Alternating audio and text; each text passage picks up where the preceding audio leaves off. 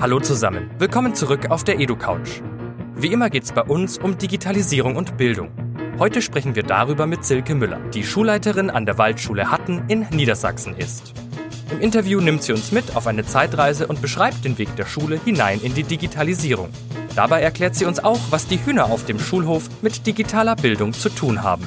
Im Gespräch geht es außerdem darum, welche Kompetenzen Silke Müller für die Zukunft ihrer Schülerinnen und Schüler wichtig findet und warum eine eigene Haltung, Selbstbewusstsein und Fröhlichkeit dazugehören.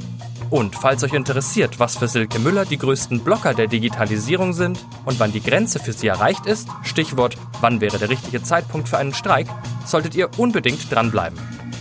Noch kurz zur Info. Die EduCouch ist ein Format des Instituts für digitales Lernen. In dieser Ausgabe mit freundlicher Unterstützung der Cornelsen Emburg GmbH und des Forums Bildung Digitalisierung, auf dessen Konferenz wir das Interview aufgezeichnet haben. Das Interview führten diesmal Florian Sochazzi und Benjamin Heinz. Und jetzt viel Spaß beim Zuhören. Ich sitze hier auf der EduCouch auf der Konferenz Bildung und Digitalisierung in Berlin mit Silke Müller, Schulleiterin der Waldschule Hatten. Aus Niedersachsen ist das, eine Schule. Und äh, ich sitze hier mit Florian Sochazzi. Und ähm, wir führen ein Interview hier auf der Konferenz. Du hattest gerade eben eine Keynote gehalten. Es, es gab Standing Ovations. Also deine, äh, deine Keynote hat Begeisterung ausgelöst. Ähm, genau, und vielleicht da, gleich anschließend, deine Schule gehört zu den bundesweiten Vorreitern bei der Digitalisierung. Äh, ihr seid eine Smart School, also von der Bitkom ausgezeichnet. Jetzt würde ich mal eine kleine Zeitreise machen. Gab es einen Startpunkt dieser Reise in die Digitalisierung?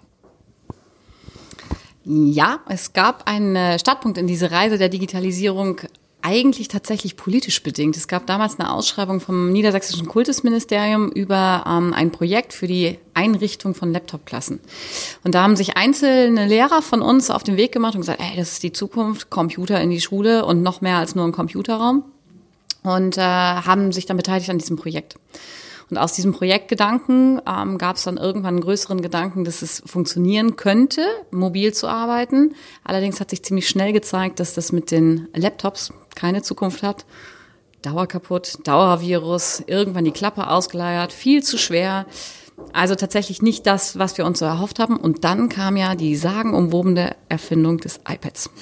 So, und genau da haben wir uns dann eben auch auf den Weg gemacht. Äh, ähnlich erst mit Projektklassen haben wir dort festgestellt, das habe ich eben in der Keynote auch gesagt, dass man damit schnell gegen die Wand fährt, weil alle Kinder teilhaben müssen an diesen ähm, Bildungs- und Digitalisierungsprozessen, um vorbereitet zu werden auf die Zukunft. Und seit 2013 haben wir den Beschluss gefasst und den dann letztendlich 2014 umgesetzt, dass alle Kinder ab Jahrgang 7 ein elternfinanziertes, mein Lieblingswort, elternfinanziertes iPad in der Tasche haben. Tatsächlich ist es auch noch ein iPad. Wer weiß, ob es das in fünf Jahren noch ist oder ob es eine neue Erfindung gibt. Ähm, es ist aber tatsächlich, also die Eltern haben nicht, sie haben sich nicht gewehrt. Wir haben gedacht, oh Gott, die laufen Sturm und sagen, jetzt müssen wir so ein teures Gerät kaufen, sondern ich glaube, man kann Eltern mehr zutrauen, als äh, wir das manchmal denken, weil sie das Verständnis für die Notwendigkeit sofort gesehen haben. Naja, und so stehen wir jetzt tatsächlich äh, im Moment, dass wir ich glaube, 1200 mobile Endgeräte bei unserer schulischen Plattform eingebunden haben. Wir arbeiten mit iSurf. Davon sind das äh, auf jeden Fall die Tablets der Kinder in Jahrgang 7, 8 und 9 derzeit komplett. Das sind immer so 150er, äh, 150 Mann starke Jahrgänge. Und die arbeiten teilweise auch mit ihren Smartphones. Auch die sind eingesetzt. Du hast ja schon äh, begonnen, uns ein bisschen mit auf die Reise zu nehmen äh, in eure Waldschule. Ich würde da noch mal ein bisschen nachhaken. Also Status Quo 2018. Ähm, wie sieht eure Smart School von innen aus? Also du hast schon ein bisschen was ähm, erwähnt, aber so ein bisschen auch vielleicht zur Philosophie eurer Waldschule.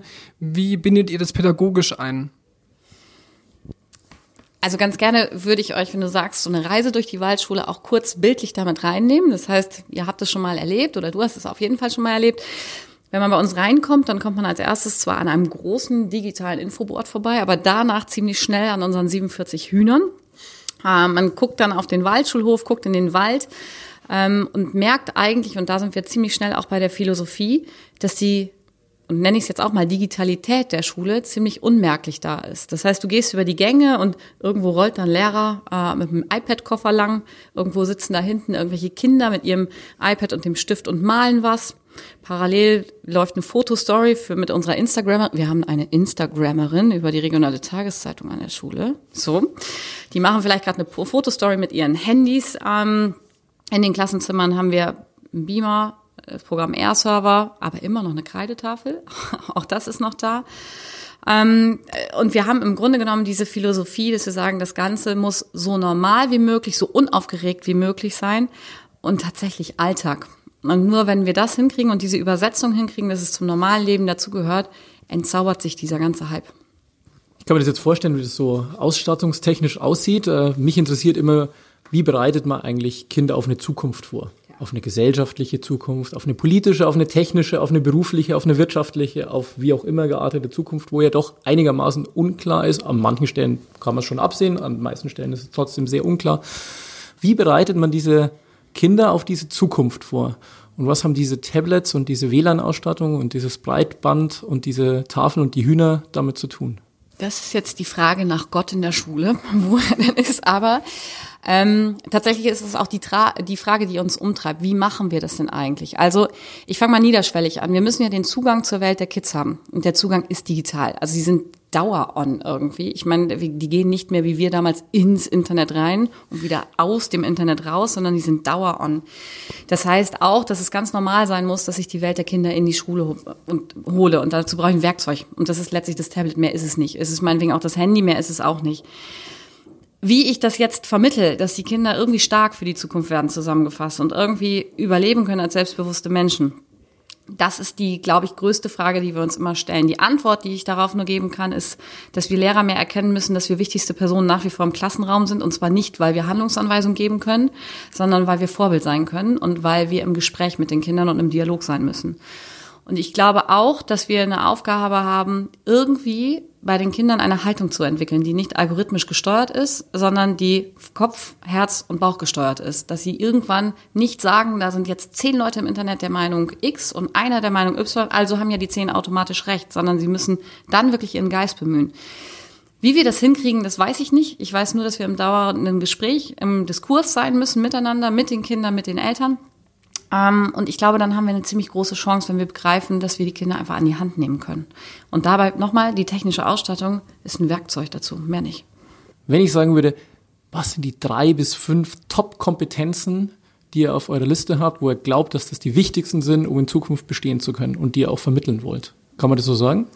Das meinst du wahrscheinlich auch nicht nur digital, sondern nee, allgemein, genau. Digital dann ist es für mich an erster Linie ähm, selbstbewusste und fröhliche Persönlichkeit. Das fasse ich zusammen als eins. Hast du eigentlich noch drei bis fünf gefragt? Mhm. Okay, dann habe ich ja noch ein paar. Also selbstbewusste und fröhliche Persönlichkeit. Ähm, dann glaube ich authentisch. Das heißt, die Kinder müssen wirklich ihre eigene Meinung vertreten und eine eigene Haltung haben. Und dann bin ich aber auch bei digitalen Kompetenzen. Sie müssen äh, IT-Kompetenzen im eigentlichen Sinne haben. Da geht's los mit einer Dateienordnungsstruktur, die ich selber noch nicht mal beherrsche. Wir alle wahrscheinlich nicht, keine Ahnung. Doch, ihr schon, ich nicht. So. Ähm, ich glaube aber neuerdings auch, dass die Kinder ein großes Verständnis, was heißt neuerdings, ich habe mich einfach mal damit auseinandergesetzt, für künstliche Intelligenz brauchen, um genau zu verstehen, warum gewisse Mechanismen so funktionieren, wie sie funktionieren, dass noch immer ich der Mensch bin, der das steuern kann. Und ich glaube auch, dass sie ein Grundverständnis von einer digitalen Ethik haben. Das heißt, die Übertragung von unseren Werte und Normen in, in deren Welt ist ja die fünfte. Ey, es waren fünf, total gut. So. ähm, kommen wir mal von den Kompetenzen hin ein bisschen ähm, zur Politik. Ähm, was würdest du denn so sagen als Schulleiterin, was sind denn die größten Blocker? Also was sind die größten Verhinderer? Ich darf zweimal am Tag richtig drauf von in der Natürlich. Keynote eben schon und jetzt ja. nochmal, das ist herrlich. also, ähm, die größten Blocker liegen tatsächlich in Politik und Verwaltung. Und zwar ähm, ist es für mich so, dass derzeit Strategiebildung und strukturelle Strategiebildung einfach schlichtweg verhindert wird. Es kümmern sich Digitalminister um uns, es kümmert sich ein Kultusminister um uns, es kümmern sich aber 16 Kultusminister um uns. Es kümmern sich ganz viele Initiativen um uns, aber es gibt nichts Strukturiertes und Gesammeltes, wo man sagt, so und jetzt, das ist das, was zählt, sondern es gibt ganz viele Initiativen, die einfach irgendwo versanden. Es fehlen Gelder, definitiv. Der Digitalpark wird ja jetzt einiges bringen, wir werden sehen. Wir reden aber immer noch von einer Einmalzahlung von fünf Milliarden. Ich frage mich immer, was kommt denn dann in drei, vier Jahren? Aber gut. Ähm, Und es fehlen vor allen Dingen, und das wird deutlich unterschätzt, Entlastungen für die Kollegen, die das in den Schulen machen. Also die Expertise und die Profis sitzen in den Schulen, das sind Lehrer. Die Lehrer haben aber auch Unterrichtsstunden abzuleisten und die Lehrer haben auch eine Klassenführung noch irgendwie zu übernehmen, einen Ausflug zu planen, Klausur zu korrigieren, mal an der Konferenz teilzunehmen und so weiter. Das heißt, ich müsste Entlastungsstunden geben können. Das ist tatsächlich unser Gut, unser Gold sozusagen, was ich den Lehrern geben kann. Ich renne damit gegen die Türen und es gibt immer bürokratische Begründungen, warum das nicht geht. Aber wenn es nicht funktioniert und wir das nicht kriegen, dann äh, wird das System für viele Schulen schwierig umzusetzen zu sein. Umsetzt. Also egal, ihr wisst, was ich meine. So, danke. So. Äh, den schönsten Teil äh, deiner Keynote heute fand ich äh, mit deinem indirekten Aufruf zum Streik. Ich sag's jetzt mal so. Ja. Was würde eigentlich passieren, wenn wir das alles nicht mehr so tun würden, wie wir es gerade tun? Was müsste denn noch passieren, dass du sagst, jetzt ist es soweit? Jetzt müsste man mal wirklich drüber nachdenken, zu sagen, so geht's nicht mehr. Ganz ehrlich wird für mich der Punkt, glaube ich, nicht kommen, weil ich da zu sehr diese Vision habe und zu sehr Idealist bin und zu sehr Kämpfer für die Sache. Ich merke aber bei Kollegen, dass sie an der Grenze sind. Und ich merke auch bei Schulleiterkollegen, die sich nicht auf den Weg machen, genau deswegen. Das heißt, sie sind schon in den Streit gegangen, bevor sie Streik gegangen, bevor sie überhaupt angefangen haben, weil sie schlichtweg sagen, Moment mal, wenn mir äh, keine Entlastung, keine Gelder, keine, sei es auch ein ITler irgendwie von Verwaltungsseite zur Verfügung gestellt wird, dann eben nicht. Ich habe das gerade gehört vom befreundeten Schulleiter bei uns aus dem Landkreis, der hat 37 äh, Industrielaptops gespendet bekommen an den Förderverein seiner Schule im Januar. Es gibt leider niemanden, der die aufsetzen kann. Keiner hat Zeit, es kommt keiner. Es ist ein Armutszeugnis und eine Schande. Also, wie gesagt, für mich selber glaube ich, ist die Hemmschwelle noch sehr groß zu sagen, ich gehe wirklich in den Streik.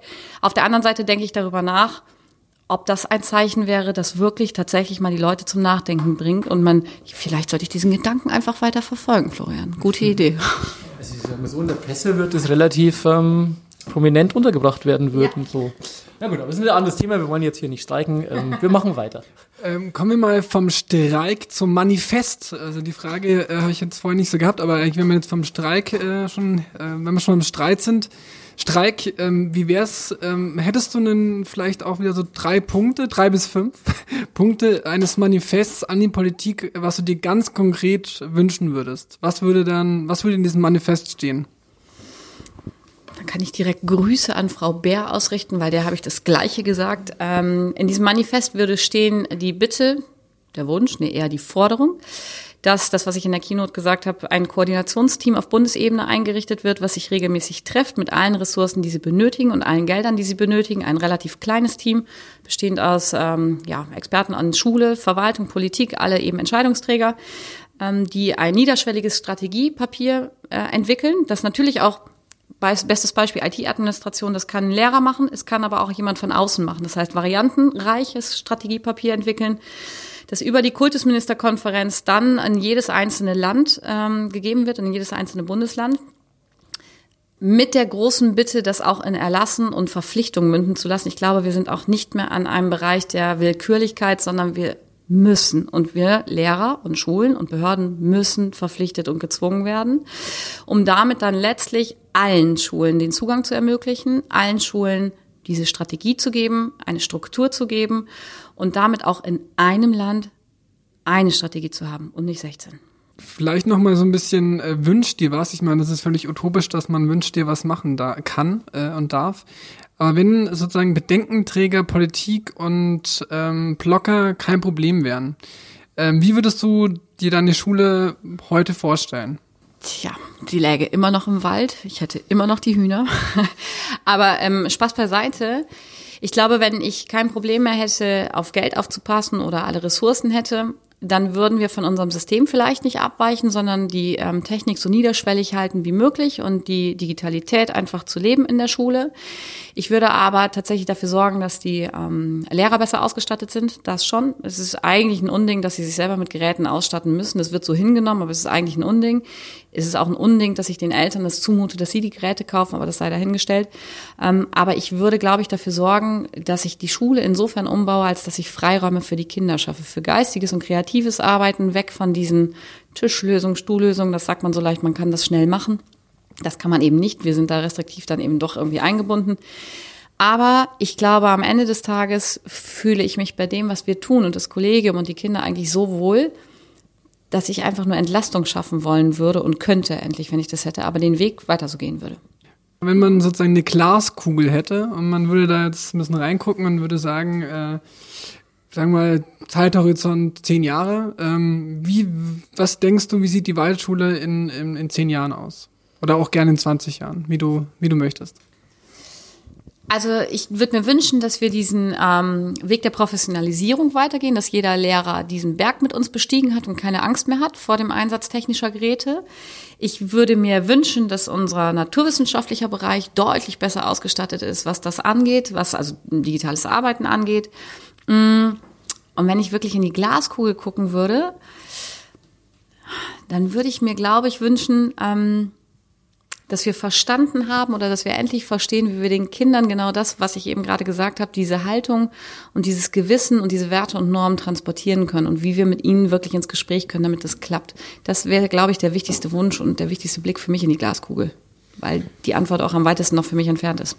Kommen wir aber sozusagen von Vision mal zu einem etwas unsexieren, praktischen Thema. Also ihr seid ja Smart School geworden und habt dadurch ja auch ähm, Aufmerksamkeit bekommen in der Presse, aber auch ähm, das hat man einfach mitbekommen. Mich würde interessieren, hat sich da was äh, geändert? Wollen jetzt äh, Institutionen, Presse, Unternehmen, wollen die in eure Schule und wie geht ihr sozusagen mit der Aufmerksamkeit um? Also ich glaube, dass die Aufmerksamkeit insofern gut nutzbar ist oder auch wichtig ist, um äh, unsere Idee nach außen zu tragen und auch diese Idee der Vernetzung nach außen zu tragen. Smart School ist ja letztlich ähm, oder ein, ein Inhalt von Smart School ist auch dieser Vernetzungsgedanke. Die Smart Schools vernetzen sich ja auch. Wenn Betriebe kommen oder Wirtschaftsunternehmen kommen, ähm, dann kommen sie meistens nicht, um mit uns irgendwie was Gemeinsames zu erarbeiten, sondern um einfach zu erfahren, wie denn tatsächlich digitale Arbeit an Schulen quasi als Voraussetzung für die zukünftigen Auszubildenden und so weiter aussieht. Und das finde ich total gewinnbringend. Also wirklich diese Vernetzung, nicht nur Schule zu Schule, Schule zu Politik, sondern auch Schule zu Wirtschaft finde ich extrem wichtig. Ähm, denn dort letztlich findet das digitale Leben ja schon lange, lange statt. Und dort sind wir bei der Entwicklung künstlicher Intelligenz und so weiter. Und ich glaube, wenn die uns so ein bisschen mehr mitnehmen auf ihre Reise oder uns sozusagen teilhaben lassen an deren Entwicklung, ähm, können wir ganz viel davon profitieren. Deswegen ist es einfach nur ein gegenseitiges Türen und Fenster öffnen. Jeder kann mal irgendwo ein bisschen reinschauen und das macht Spaß. Thema Spaß machen oder Thema auch ähm, sich informieren und ähm, über den Tellerrand blicken. Wie informierst du dich als Schulleiterin, um sozusagen bei so einem ganzen Thema Digitalisierung am Ball zu bleiben? Also wie schaffst du es, ähm, dann die Fühler überall auszustrecken? Das ist eine schwierige Frage. Also insgesamt ähm, ist es, glaube ich, erstmal das offene Ohr, was ich brauche, um überall zuzuhören, ob das jetzt politische Diskussionen sind, ob es Veranstaltungen sind, wie dass ich mal die Möglichkeit habe, die ähm, Staatsministerin für Digitales kennenzulernen, ob ich mit anderen Schulen ganz niederschwellig im Austausch bin. Ähm, all das ist im Grunde genommen sowieso schon mal, also der, Gespräch, auch Netzwerk. Aber ich finde es halt auch mega spannend zu twittern oder einfach zu lesen, was andere twittern. Es gibt so viele gute Hinweise, die mich zum Nachdenken bringen. Ähm, und was ich auch einfach tatsächlich mache, das, was die Kinder machen, ich google, ich informiere mich im Netz, ich äh, lese auch noch die Zeitung, so auch noch analog, auch manchmal noch, das stimmt eigentlich nicht so richtig, lese ich die, glaube ich, gar nicht mehr analog. Nur die Bunte und die Gala, die lese ich analog, die ist nämlich geil. So, aber, aber ähm, ich glaube tatsächlich, ähm, dass das Informieren schon ein bisschen, wenn man einen offenen Geist hat und einfach Interesse und visionär unterwegs ist, dann hört man die Sachen auch anders und dann hört man. Das heißt, eine richtige Antwort kann ich dir gar nicht geben. Ich mache halt alles, was andere auch machen, um sich zu informieren. Wir haben ja schon das Thema Streik angesprochen. Also wenn du, äh, also wir kommen da immer wieder drauf zurück.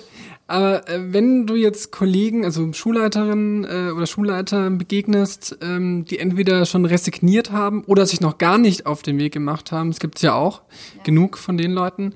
Ähm, wie, also wie, also welches Credo würdest du denen mit auf den Weg geben, als Arschtritt vielleicht auch? Also wie, was würdest du denen mit auf den Weg geben, damit die äh, sich auch äh, auf den Weg machen und die Digitalisierung auch mittragen? Also ich glaube, das ist genau der Punkt, der für mich am allerwichtigsten ist, den wir hier auch entweder, ich glaube, ich hoffe nicht hier beim Kongress, aber grundsätzlich bei all diesen Initiativen aus dem Blick verlieren. Das sind die Kinder. Wir machen das für die Kinder. Wir sind mal Lehrer geworden, um die Kinder zu bilden und fit zu machen für eine Zukunft. Und wir haben verdammt nochmal eine Verantwortung. Und wenn wir das nicht erkennen, dass das im Moment die größte Verantwortung unserer Zeit ist, genau diesen Paradigmenwechsel vom Analogen zum Digitalen für die Kinder, ich meine, die sind schon längst digital, aber eben nicht begleitet und nicht verantwortlich hinzukriegen, dann ist das fahrlässig. In meinen Augen ist es jetzt noch zu sagen, wir machen uns nicht auf dem Weg, weil fahrlässig. Und das ist im Grunde genommen der größte, ich zitiere Herrn Heinz Arstritt, den man, glaube ich, einem Lehrer ähm, geben kann an der Stelle, weil äh, wir müssen Verantwortung übernehmen und daraus kommen wir nicht raus aus der Nummer. An der Stelle möchte ich nachfragen, ist es nicht so ein Grundsatzproblem? Wir wissen ja aus so Umfragen und Studien, dass dann doch viele Lehrer gar nicht Lehrer geworden sind, weil sie Kinder unterrichten wollen. Und vielleicht potenziert sich das Problem ja jetzt dann in diesem, in diesem digitalen Zeitalter möglicherweise. Was müsste man denn da tun, um dieses Problem möglicherweise aufzulösen? Du als Schulleiterin kannst sagen, ich sehe doch, dass du keinen Bock auf Unterrichten hast, verzieh dich aus meiner Schule oder müsste man da vielleicht was anderes tun? Also ich unterstelle meinen 84 Kolleginnen und Kollegen, dass sie gerne Lehrer sind. Und ähm, ich gebe dir ja recht, die Debatte ist ja nicht aus der Luft gegriffen. Und natürlich, ich bin auch Lehrer und ich würde behaupten, jedes Vorurteil gegen Lehrer findet irgendwo seine Wurzel. Natürlich ist das so. Wir könnten auch die Debatte ähm, führen, ob das Beamtentum richtig ist äh, bei uns Lehrern. Ähm, sicherlich brauchen wir eine Sicherheit. Und wir stehen natürlich auch immer im Kreuzfeuer, äh, insbesondere bei Eltern ich habe nur nette Eltern, aber es soll Eltern geben, die ähm, sozusagen, man hört davon. Ähm, sicherlich braucht es eine Absicherung, aber diese ganzen Fragen könnten wir beleuchten und stellen und auch zurechtstellen.